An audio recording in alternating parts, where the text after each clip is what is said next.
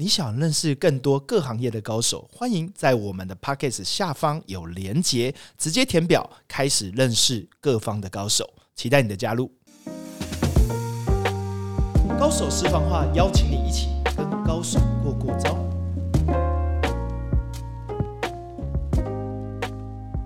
去见更厉害的人，扩大你的无限可能。大家好，我是商战西超执行长徐景泰 Jerry。今天来问大家一个问题：你看书吗？你多久没看书了呢？我们今天来邀请一个大来宾，他真的在一开始他对于书也一点都没有兴趣，但后来不止看书，还说书，而且还分享给非常多人。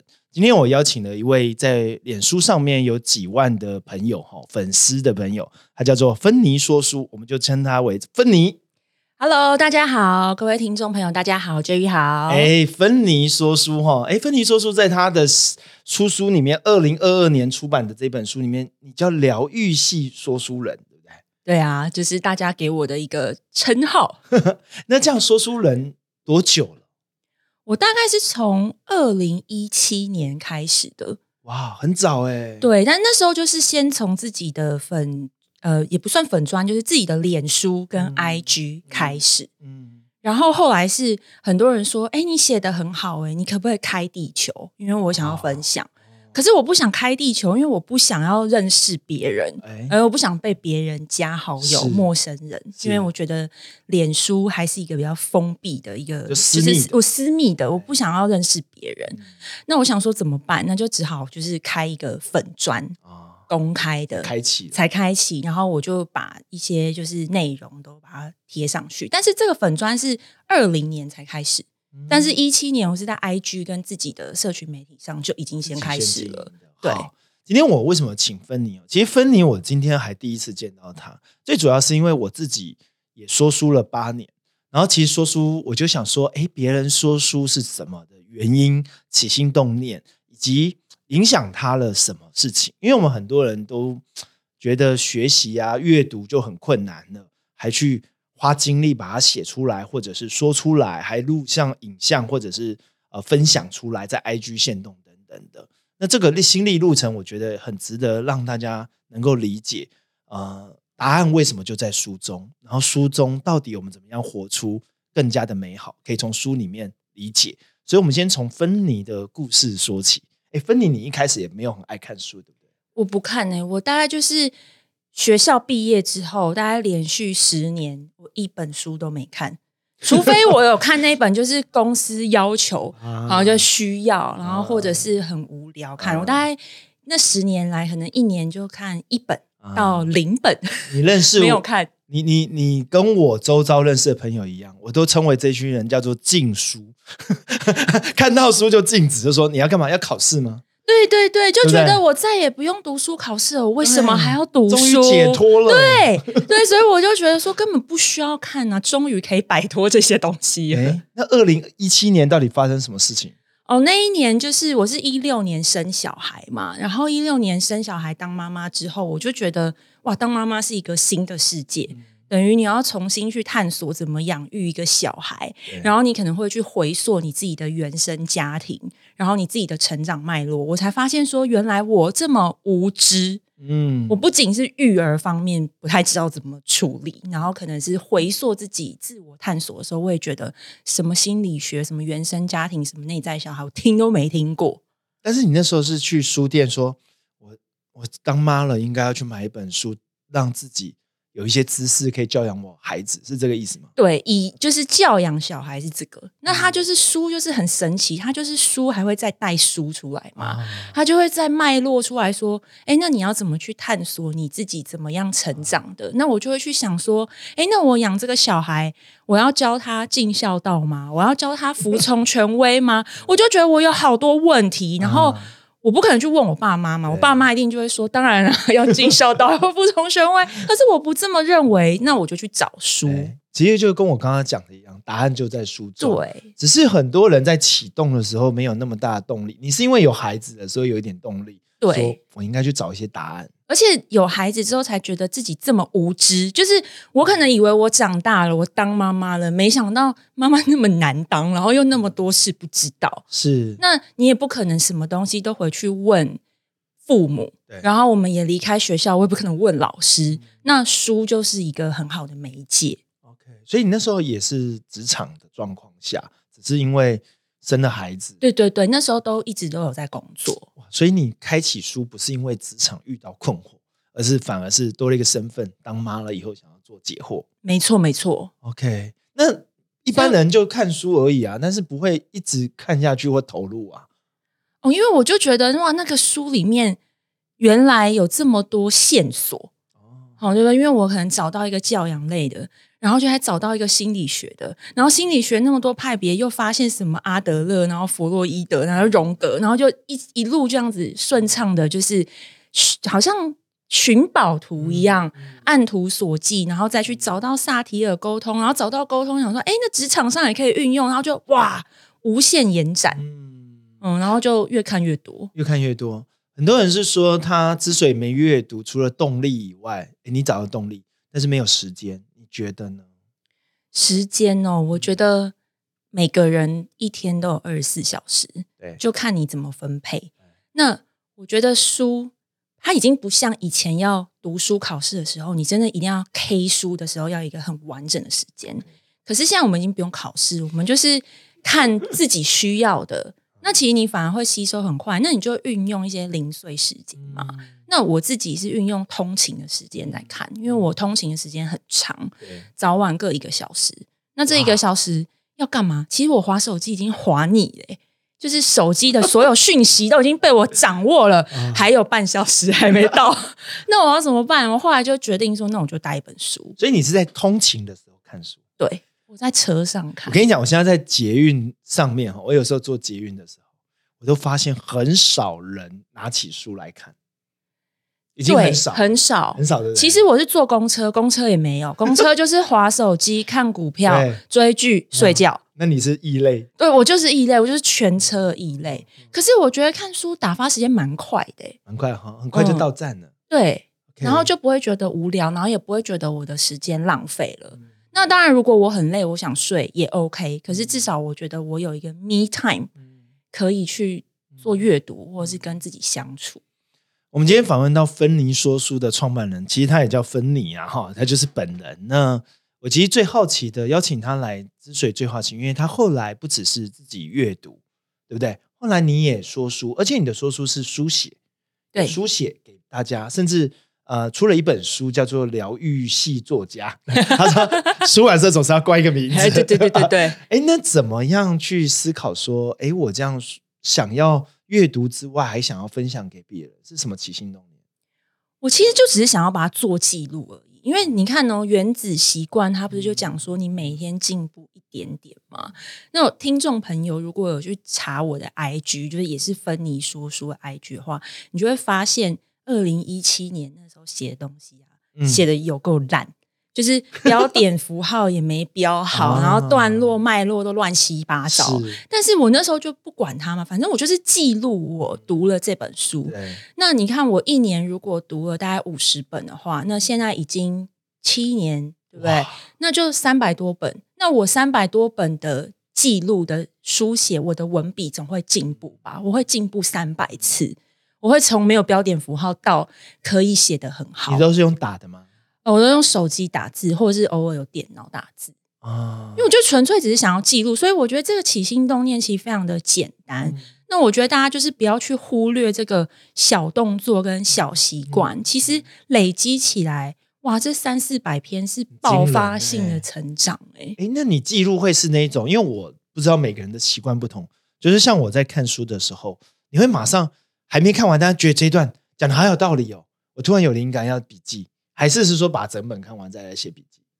我都有哎，都有。对，有时候看到这个段落，觉得这句很不错，我怕忘记，我就会因为我用手机打字嘛，我没有拍，我录音啊，好，我就把它把那段念出来，然后它不是就会自己语音输入，然后我再调整标点符号，然后等到记录好了之后。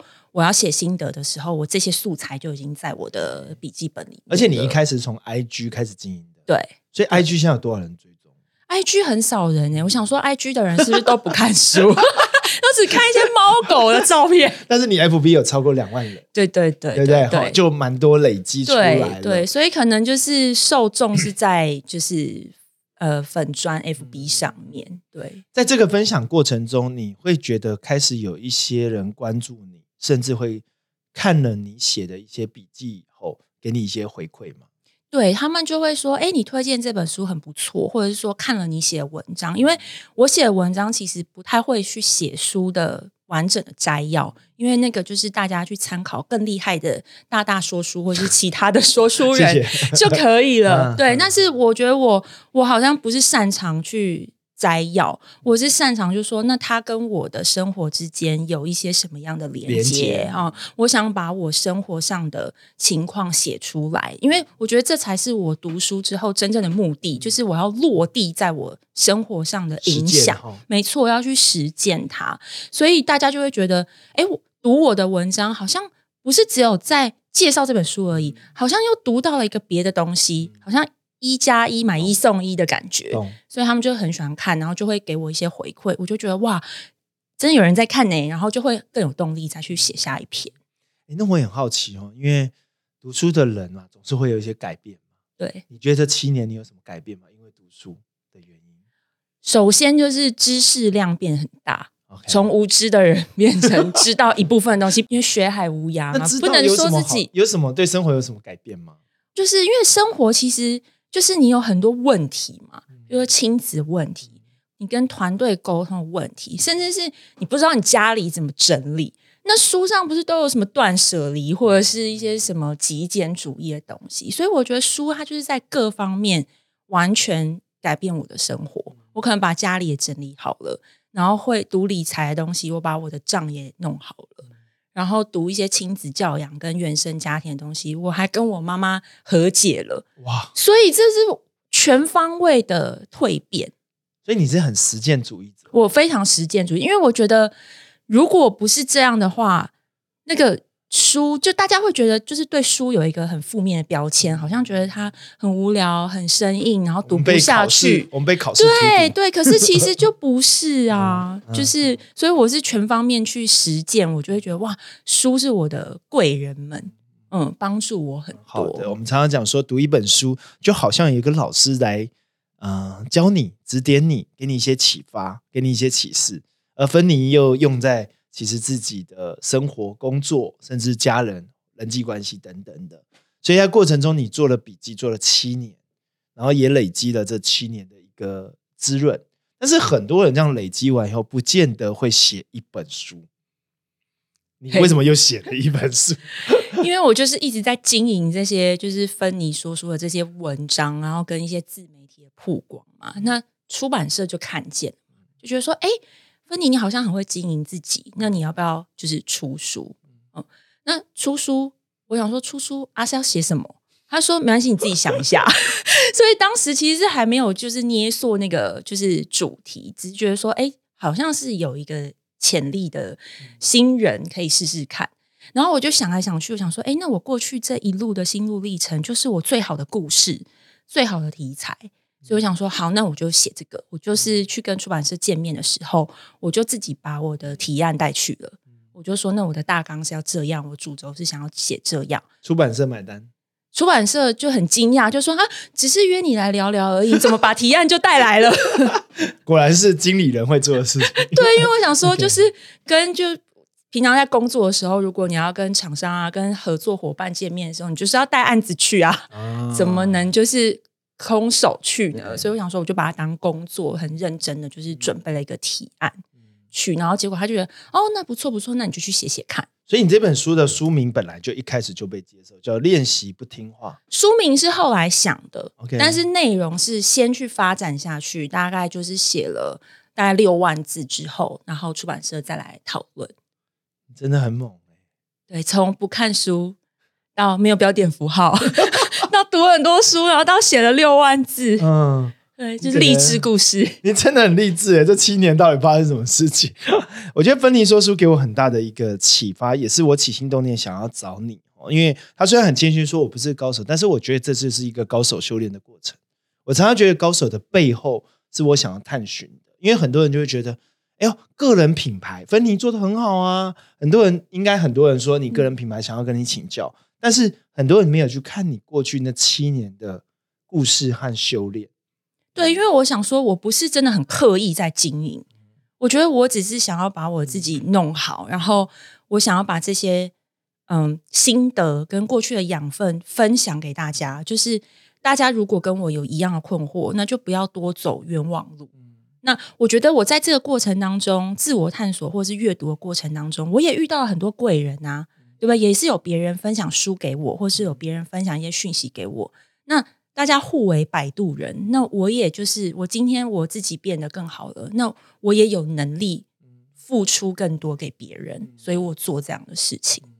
你为什么会想要用分离说书来继续的推广阅读？起心动念一开始是笔记分享，那你会不会觉得在这个过程中有？一些改变，或者是影响，例如像说，像我们在做大大读书啊，我们在录说书的过程中，其实我起心动念只是说，哎，好像自己读蛮无聊的，然后也不知道自己读有没有懂，然后想说把它输出出来，而又没想到蛮多人听的。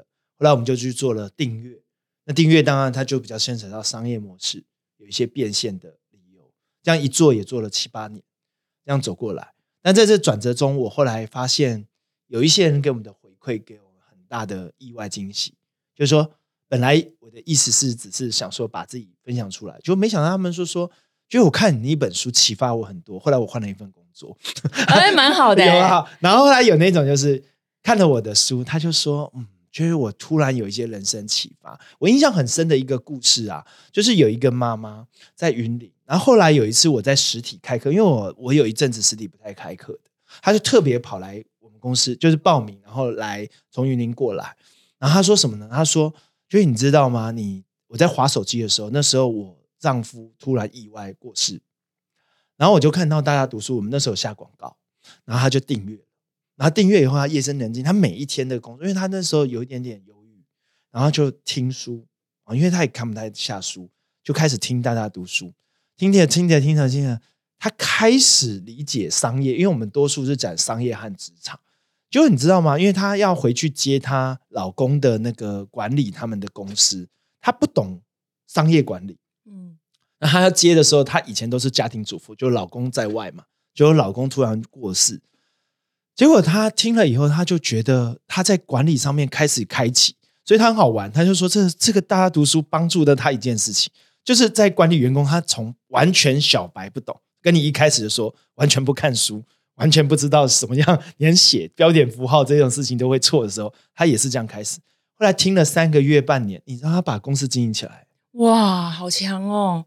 然后我本来觉得这件事情是很豁然，后来这件事情真的是因为我后来他先写个卡片给我感谢我，我就想说看一看，就想说是一个读者，就没想到他来现场说他给我名片，他是流泪的。哦，因为你就是改变他的人生呐。对，没有，但是我没有觉得那么伟大。我刚刚有讲说，我起心动念只是说啊，推广书，把我自己读的书分享出去就好。就没想到他那个反馈让我有很强的动力，想要继续做下去，把它做更好。我不知道您自己在分您说书的过程中有没有类似这样子的读者给你的反馈？我觉得我的过程跟 Jerry 蛮类似的，对，就是因为我起心动念也是觉得。我只纯粹想记录，就是刚刚说的原子习惯嘛。但是没想到有人看完之后，跟 Jerry 你讲的一样，有人跟我说，我看了你分享那一篇叫做“工作不是你的正职，人生才是你的正职”。看完之后我就离职了。我说啊什么？你千万不要跟 HR 说你是看了我的文章。但是他就觉得他对人生有很大的启发，他觉得他不应该在他一份譬如说不喜欢的工作或者是很消耗能量的工作继续下去，所以他决定离职，展开他新的人生。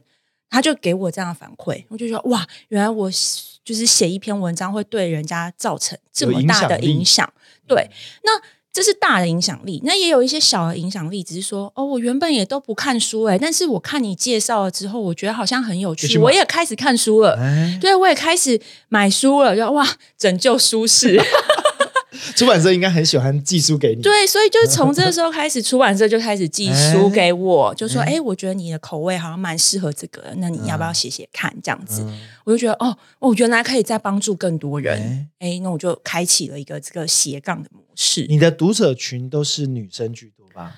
对我看了，大概就是女生居多，可能是像我一样的年纪的哦，就是然后也有一些是妈妈，就跟我一样是妈妈的，只是我不是很妈宝那一块，就是妈妈宝宝那一块啦，不是不是妈宝，对妈妈宝宝那一块的，就是是比较偏可能像我一样有在工作的职业妇女。OK，不是比较像育儿经对，不是育儿那一种的，应该是比较女子。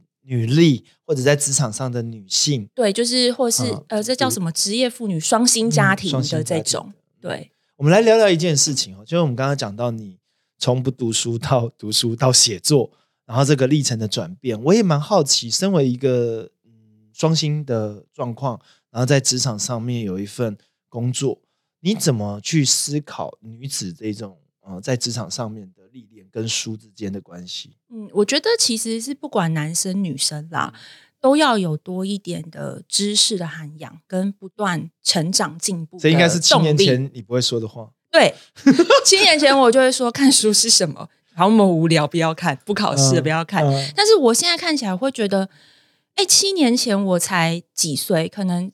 三十岁好了，那那个时候我就要停止成长了吗？我要活到八十岁？耶？其实现在平均年龄都已经越来越年长了嘛。那我人生是停在三十岁吗？不可能吧？那我全一辈子读的书，我就停在大学毕业二十二岁、二十四岁吗？其实是不可能的。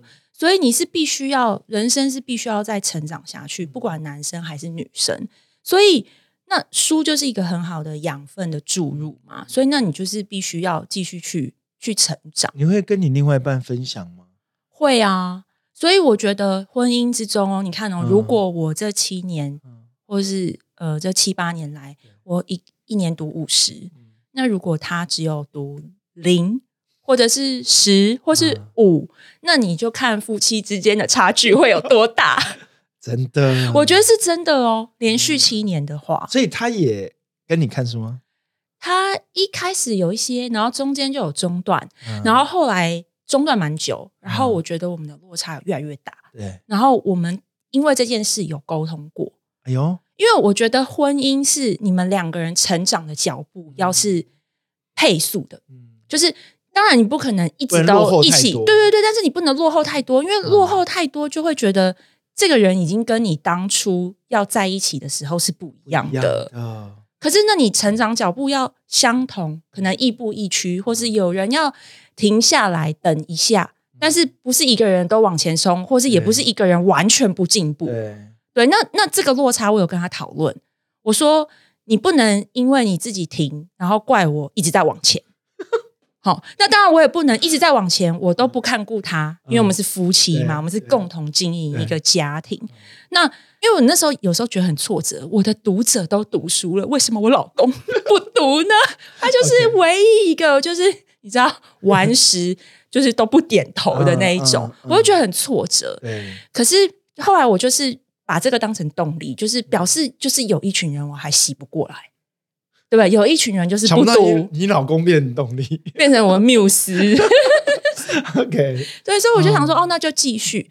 那后来他可能自己也有一些成长，或者是生活上、人生上遇到一些其他的挫折，然后或是他看我这样子的蜕变跟改变，他觉得说，哎，好像真有那么一回事，是不是应该再把书拿起来看？他去年就读蛮多的哦，好像有二十本哦。我觉得常常你刚刚讲一个很很好的一个命题，不见得是老公啊，就是说读书的时候，如果一个人读，还真的久了蛮孤单，没有动力。对，那你怎么样去持续这个动力？我刚刚觉得你蛮好，因为你把它写起来，然后让他更多的人可能因为透过你的分享给你反馈，应该是一个动力，对不对？对，然后以及就是你自己生活会变化，然后你人会成长，然后你遇到的问题会不同。譬如说，以前我可能是在探索原生家庭、自我探索，或者是亲子教养居多。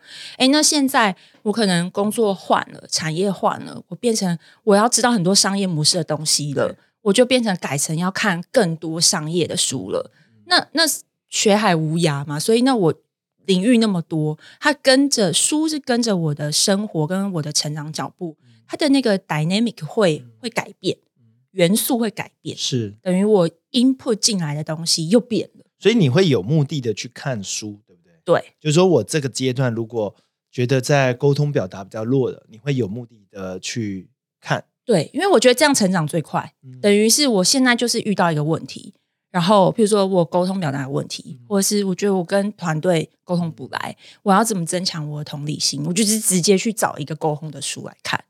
所以你会去书店，或者是透过网络去找说，哎，这一类的有没有这一类的书？书里面有没有这个答案？我觉得书啊是有灵魂的。哎呦。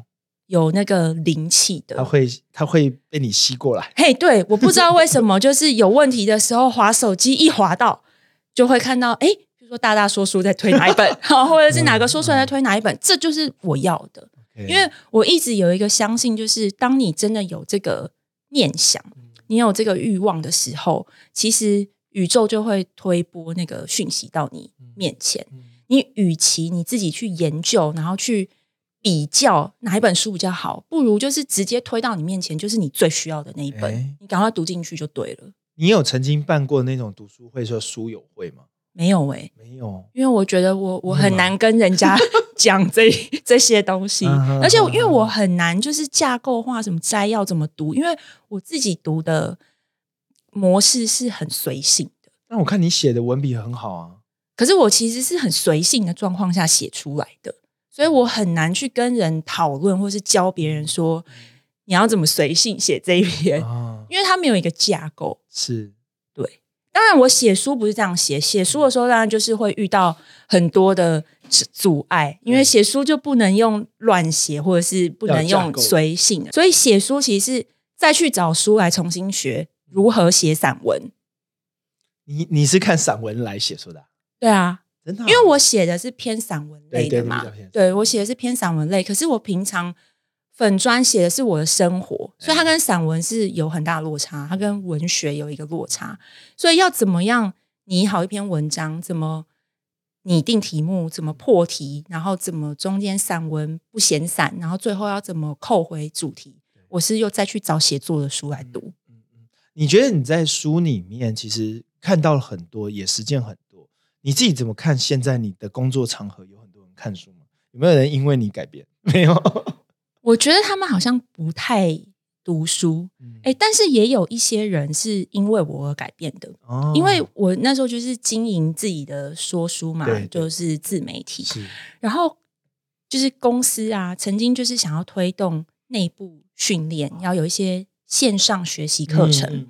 那其实公司因为国际的，就是组织，它本来就有一些，比如说行销啊、商业啊、财务，本来就有这些课，而这些课其实很生硬。对。然后，如果你又要去要求员工说每年要有多少的学习时数，好，那又要叫他们太痛苦，读那个就是行销啊，然后营运啊，就很痛苦。对。所以 HR 就想说。哎，那我们要不要弄一个轻松一点的学习的主题的企划？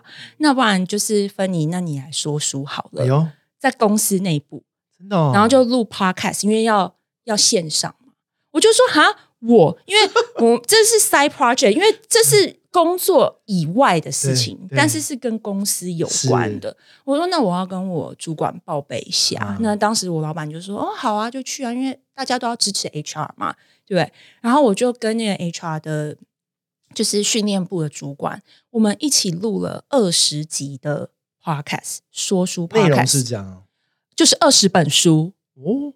然后我觉得对我们两个负担都非常大，因为我们就是除了工作之外，我们还要加紧的去录。录音的库存，所以我们一次就要录个三集，那三集就是三本，所以我们两个人就是要同时读这三本书，然后要真的用说的把它讲出来。几分钟？一集因为要让大家有听有学习时数嘛，所以一集好像那时候切十到十五分钟而已，就是要让大家不要压力太大，好吸收。嗯，通勤听。那那时候就是这个这个计划在公司推行之后，我在。茶水间啊，走廊啊，女厕啊，就会有很多同事说：“我听了你那一集的书，那真的好有趣，我就去买了。”然后怎么样？我就哇，同事也有好大的成长跟改变哦。你是别人的光，照亮别人。我不敢说自己这么伟大，但是就是你在茶水间、你在女厕遇到的那个反馈啊，会让你觉得很惊喜。这个我有点。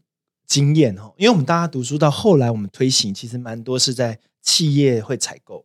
当时我也你我不知道，因为我可能不认识你们人资，但是你们人资跟你那个跟我想法是一模一样的。因为我一直觉得传统的制式的企业内训不是说不好，但是很硬，一进来的话就好像要得到什么目的，而且就觉得好像是被被逼的。对对对对，所以我那时候就跟很多 HR 讲说，我建议啊，你们要有学习的动力，要从读书开始。但是你不可能要求每个人去读书，看到书就怕了，对不对？哈，然后就说为什么要读书等等的。那看的书，每个人的认知其实又不一样，就有人看得懂，有人看不懂，或者有人对这个有兴趣，那个没有兴趣。我说你们要不要从我们那时候做大大读书嘛？我说你要不要先采购看看我们那个大大读书，让大家能够听，就效果很好，你知道吗？